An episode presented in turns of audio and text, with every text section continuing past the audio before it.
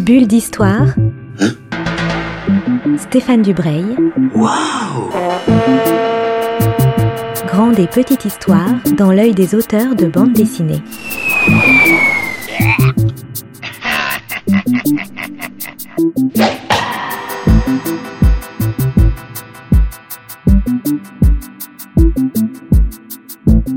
Bonjour à toutes et à tous qui nous rejoignez pour une nouvelle bulle d'histoire. Aujourd'hui, on va parler du destin d'un personnage euh, qu'on pourrait qualifier de sulfureux, en tout cas un personnage assez euh, extraordinaire de l'histoire de France contemporaine.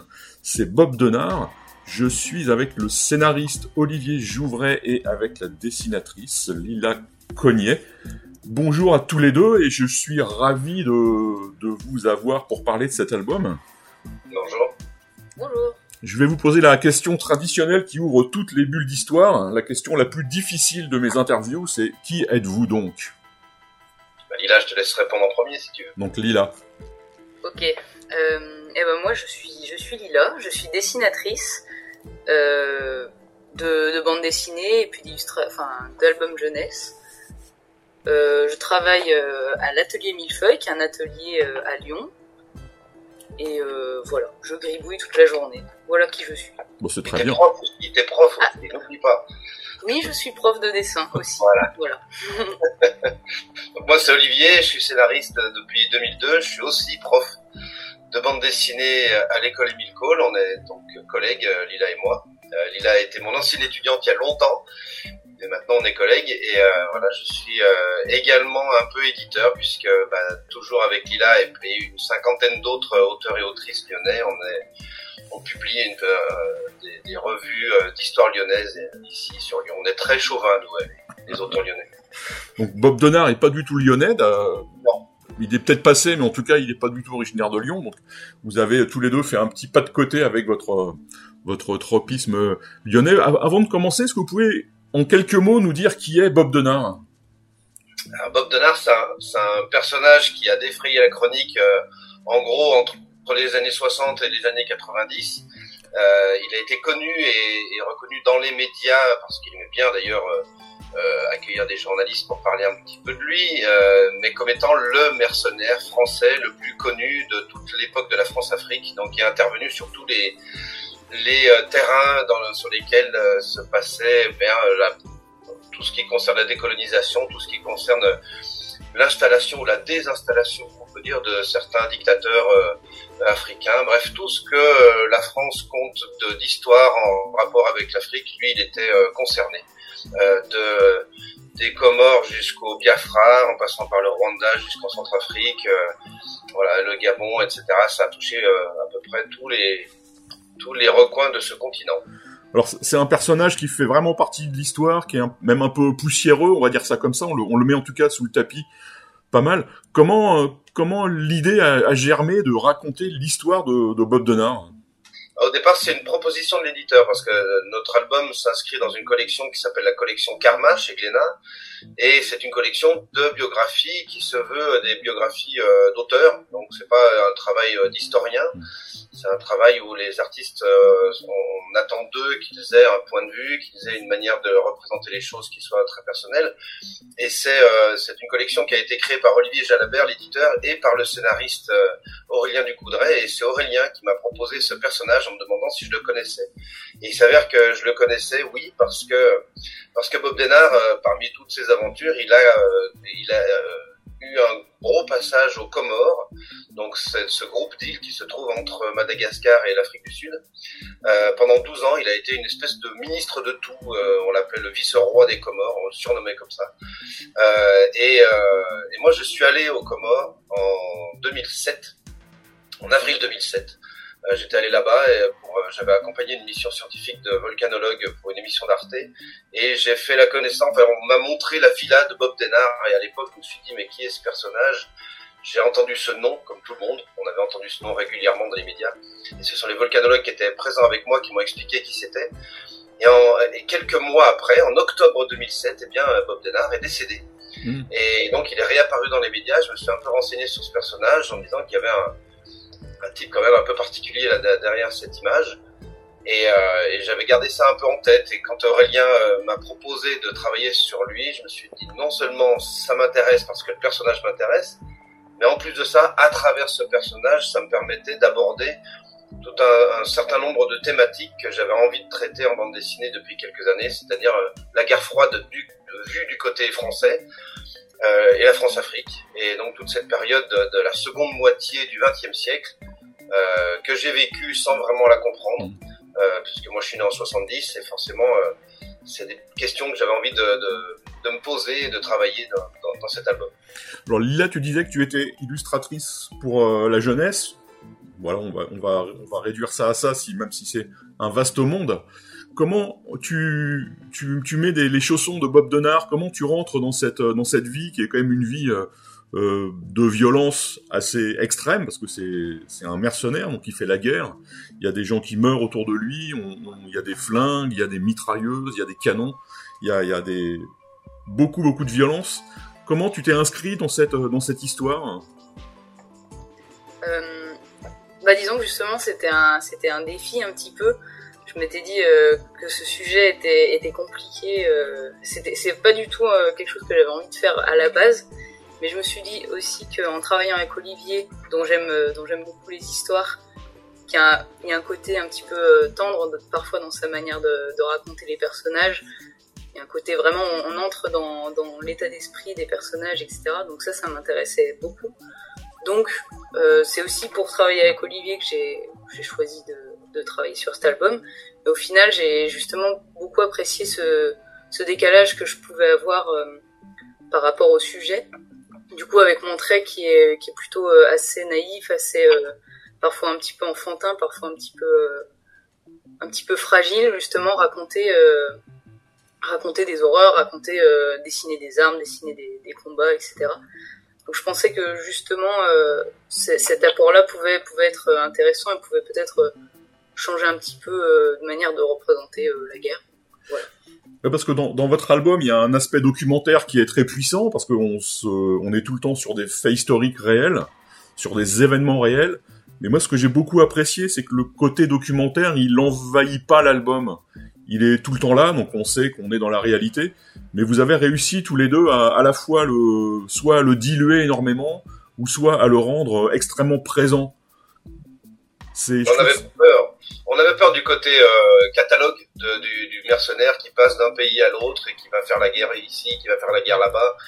Et, euh, et, euh, et, sur un album de, de, de, ce, de 130 pages, évidemment, il fallait pas que ça, ça devienne pénible à lire, quoi. Euh, le but, c'est pas justement de faire juste euh, un état des lieux de, des exactions ou des actions de ce personnage.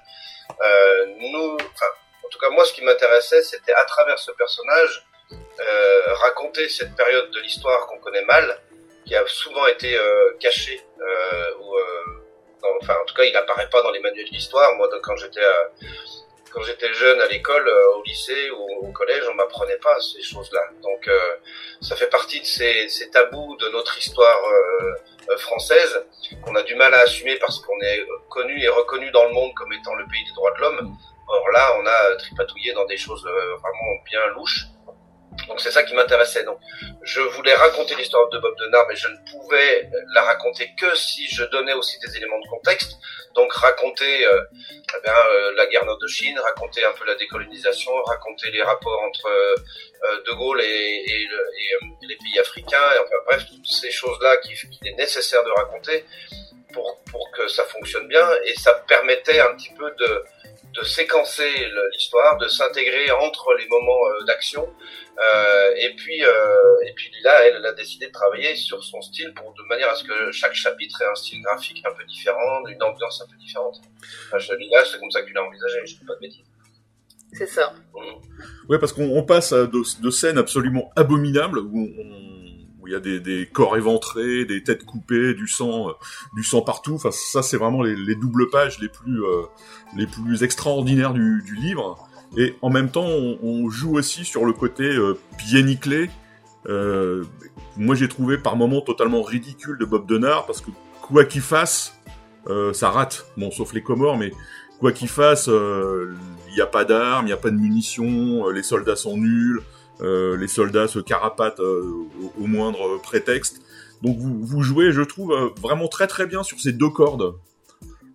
Bah oui, de toute façon, ces mercenaires, quand ils ont commencé à, émerger dans, l'espace médiatique dans les années 60, donc ça se passait surtout au Congo, dans la région du Katanga, euh, les médias euh, européens les ont baptisés les affreux.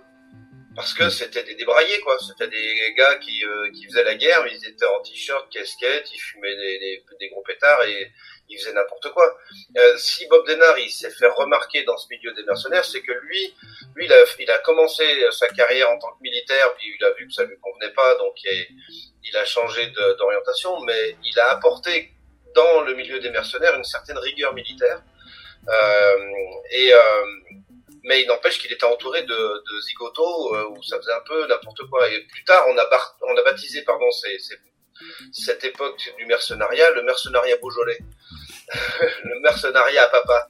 C'est-à-dire c'était des c'était de l'artisanat, c'était de la débrouille, c'était euh, euh, c'est ce que j'essaie de raconter dans cette histoire, c'est que ce qui motive Bob Denard et beaucoup de mercenaires euh, qui travaillent autour de lui, c'est euh, c'est une c'est plus une idée, un sens qu'ils veulent donner à leur vie que l'appât de l'argent euh, euh, tout simplement, c'est même très secondaire, pas de l'argent. C'est l'attrait de l'aventure, d'avoir une vie différente, de vivre des émotions fortes, euh, une fratrie euh, virile, enfin des choses. voilà, c'est les, groupes de potes qui vont au combat, quoi, qui à la vie, à la mort. c'est le pacte du sang, c'est un peu comme ça. Donc c'est ça que j'ai envie de montrer.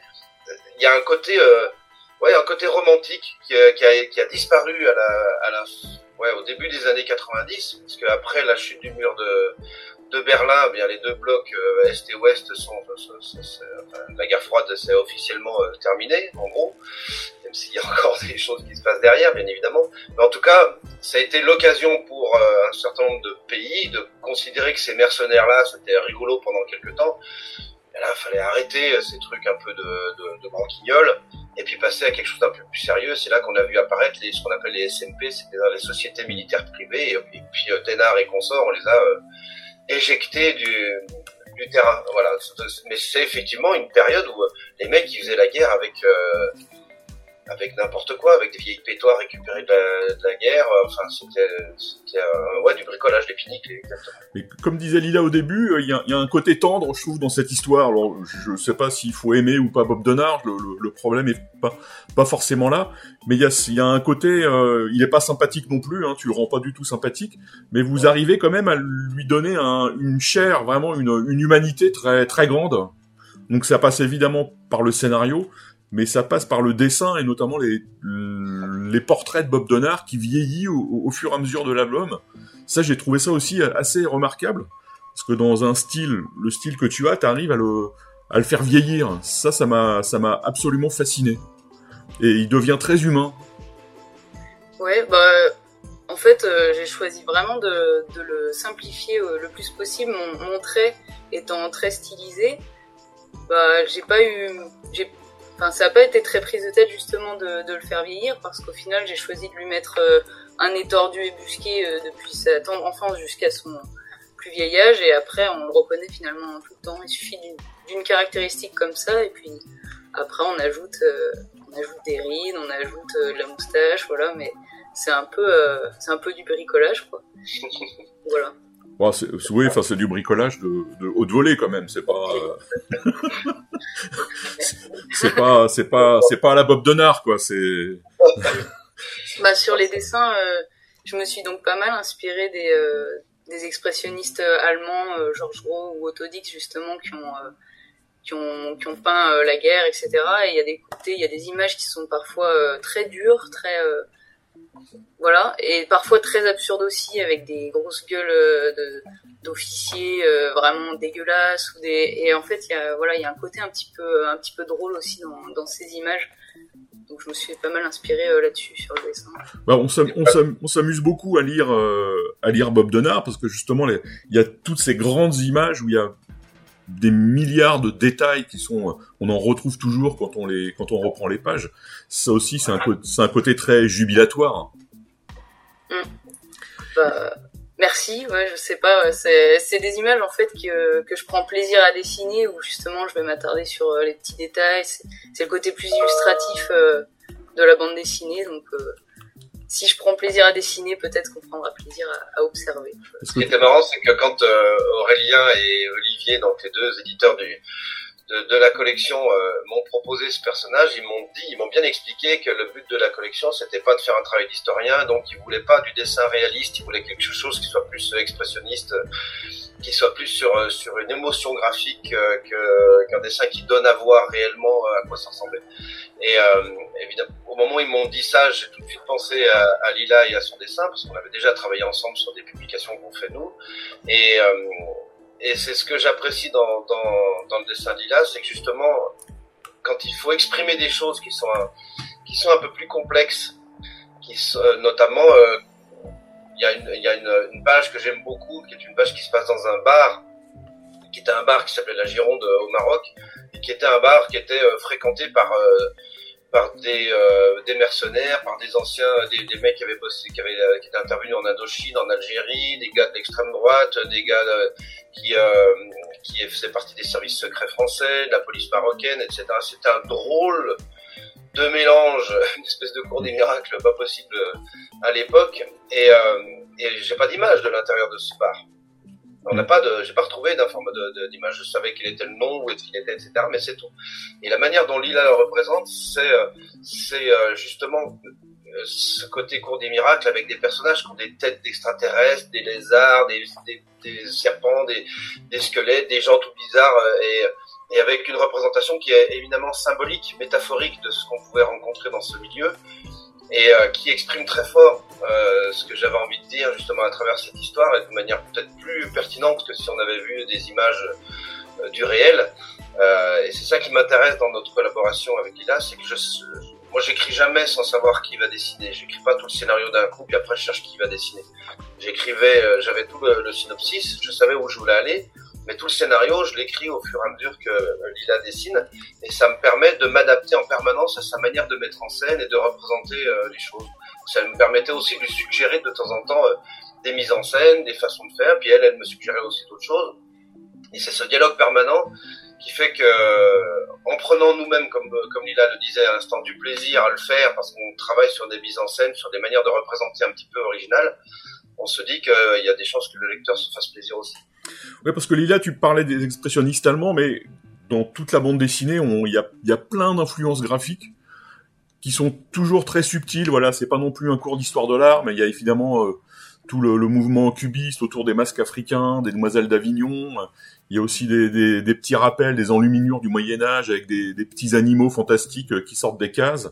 Euh, moi, j'ai adoré aussi l'espèce d'image vaudou avec des squelettes, des sortes de zombies. Il y a, aussi tout ça dans, ton travail.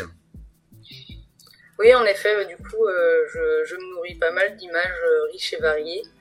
Et je pense que c'est euh, comme ça qu'on peut peut-être créer quelque chose de pas, vraiment neuf, mais au moins en, mixant en fait plusieurs influences pour éviter de, bah, disons, de, copier euh, quelque chose euh, pur et dur, au mieux essayer de, trouver plein de, plein de choses différentes. Et c'est vrai que bah, je m'intéresse autant au, justement aux, bas-reliefs euh, du Moyen Âge qui sont très symboliques, très, très en, en, deux dimensions, etc., autant qu'aux primitifs flamands, par exemple. Voilà, du coup, ça fait quelque chose de peut-être plus varié. Dans le sens, en tout cas. En tout cas, c'est très original par rapport aux autres bandes dessinées. Il y a quand même peu de dessinateurs qui arrivent à, faire rentrer de façon aussi euh, intelligente autant de, références et surtout à chaque fois au service de l'histoire et pas uniquement au service, euh, j'allais dire, du dessin. Ça, c'est une chose assez exceptionnelle dans, votre travail.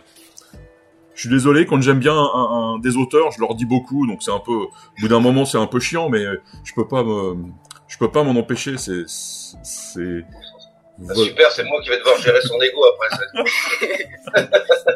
j'ai mal aux chevilles, ça commence à gonfler. Alors, il y a, y a, aussi une autre chose que j'ai que j'ai beaucoup aimé dans cet album, c'est que c'est pas un album à la première personne. C'est pas Bob Donner qui dit je fais ci, je fais ça, mais vous avez réussi à, à comment dire, à, à, un peu à rentrer dans sa tête. On, on, a, on est souvent à la place de Bob Donner comment tu as fait? Est-ce qu'il a laissé des écrits? Est-ce qu'il a laissé un journal? Est-ce qu'il a laissé des mémoires? Parce que ça, ça sent la, ça sent la vérité, ça sent la, chair fraîche. En fait, comment on me pose souvent la question de savoir comment j'ai fait pour, pour, trouver des sources, euh, vu que c'était un mercenaire, ça travaillait forcément dans le secret, qu'il travaillait aussi secrètement pour les services secrets français. Euh, là aussi, les informations, logiquement, euh, devraient être difficiles à trouver, mais c'est plutôt l'inverse qui s'est passé, c'est que toutes ces informations sont sorties beaucoup ces dernières années que lui-même a beaucoup écrit, effectivement. Il a des carnets, il a travaillé sa propre, euh, enfin, son autobiographie, et puis il a d'autres personnes qui ont écrit sur sa vie. Il y a même un site internet qui euh, est entretenu par euh, des fidèles parmi ces hommes qui entretiennent sa mémoire et qui raconte Bob Denard sur ce site qui s'appelle Orbs Patria Nostra, qui veut dire le monde est notre patrie. et j'ai repris toutes ces sources écrite par euh, lui-même, par des proches, euh, par des gens qui ont euh, récolté toutes ces informations. Il a fallu que je fasse le tri aussi, parfois parce que j'ai beaucoup travaillé avec des archives des journaux de l'époque et, et c'est pas toujours évident de faire le tri entre ce qui est pertinent et ce qui n'est pas, sachant que euh, les journalistes à l'époque n'avaient pas les mêmes moyens d'investigation qu'aujourd'hui, et ce qui fait que de temps en temps ils passent complètement à côté de, euh, certains événements. Donc j'ai fait le tri entre tout ça pour justement aller euh, chercher une matière la plus brute et la plus pertinente possible. je ne l'ai pas fait parler à la première personne, mais je me suis mis moi dans l'histoire sous l'apparence de la mort donc ce personnage d'un squelette qui accompagne Bob Denard, qui danse avec euh, ce mercenaire. Pourquoi moi euh, sous cette forme-là? Bah Parce que je suis le, celui qui va le sortir de sa tombe et qui va le remettre à la fin euh, pour lui poser des questions, pour le faire réagir sur sa vie, sur ce qu'il fait. Euh, donc c'est une espèce de au-delà du, du, côté historique et documentaire qu'on qu'on entretient tout au long de l'album. J'avais envie de converser avec lui, de lui poser des questions. Euh, donc euh, c'est un peu pour euh, aussi lui faire dire certaines choses, lui faire parler de certaines thématiques qu'on a créé cette interaction. Oui, c'est vrai que la mort, c'était une de mes questions, est présente quasiment à toutes les pages, sous une forme ou sous une autre. Hein. Lila, comment, comment tu, tu te sors indemne d'un album où il faut dessiner la mort quasiment à chaque page? Comment ça, un C'est une mort sympa, ça va. c'est une mort sympa, c'est une mort qui, qui titille, c'est une mort, euh, c'est sa pote, mais euh, un, peu, un peu relou, quoi, du coup. Euh. ouais, c'était une mort plutôt, ouais, plutôt, plutôt chouette à dessiner, parce que justement, j'ai décidé de la, de la, faire un peu, un peu rigolote, quoi, un peu. voilà, je sais pas. On m'a dit euh, en dédicace, beaucoup de personnes m'ont dit que mon dessin ressemblait justement à quelque chose de mexicain un petit peu avec euh, la fête mm. de la mort, etc. Quelque chose d'hyper euh, d'hyper jovial dans la représentation de la mort avec plein de couleurs, plein de trucs de, de, manière un peu voilà comme une fête. Et justement, je me disais de mes influences, c'est quelque chose que j'avais pas vraiment vu venir et, je trouvais ça amusant que justement on ait des choses qui soient qui soient comme ça euh, qu'on soit inconscient dans notre dessin. Et puis moi, ce qui m'intéressait là-dedans, c'est que la mort, c'est leur quotidien à ces gens-là, c'est-à-dire qu'ils sont en permanence en train de faire la guerre.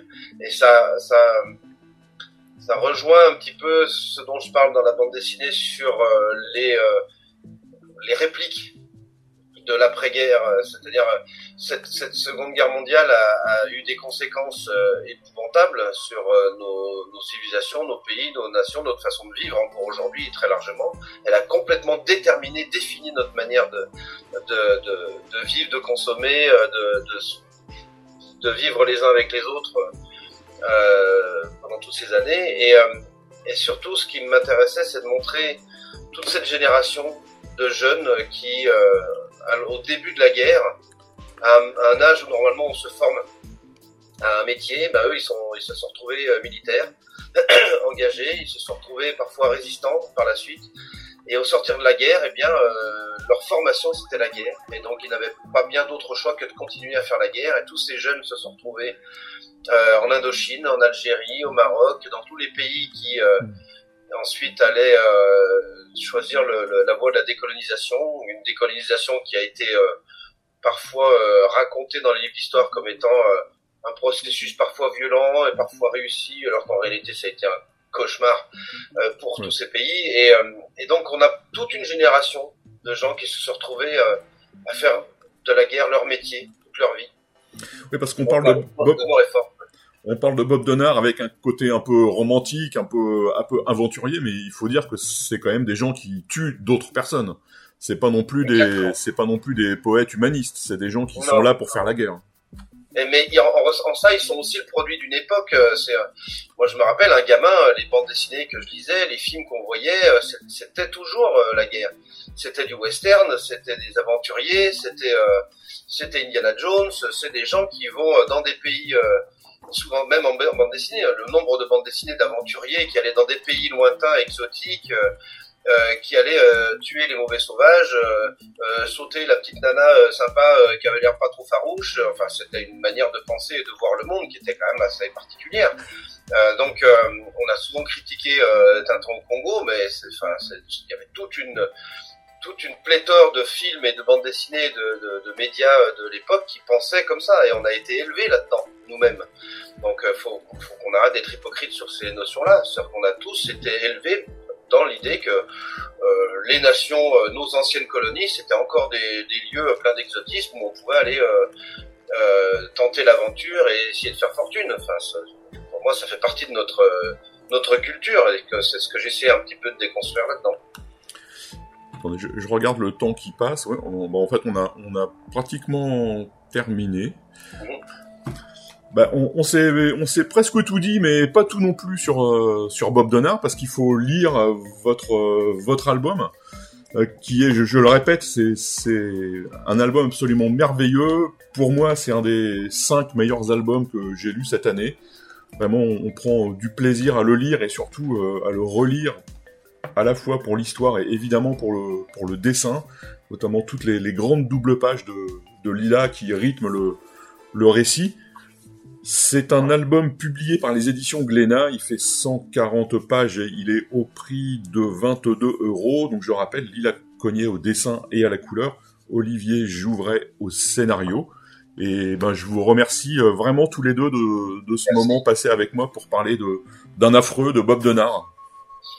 Merci à toi. Et à bientôt. À bientôt. Bulle d'histoire. Bulle d'histoire avec Stéphane Dubreuil. Waouh Une émission à retrouver le mardi et le samedi à 10h30.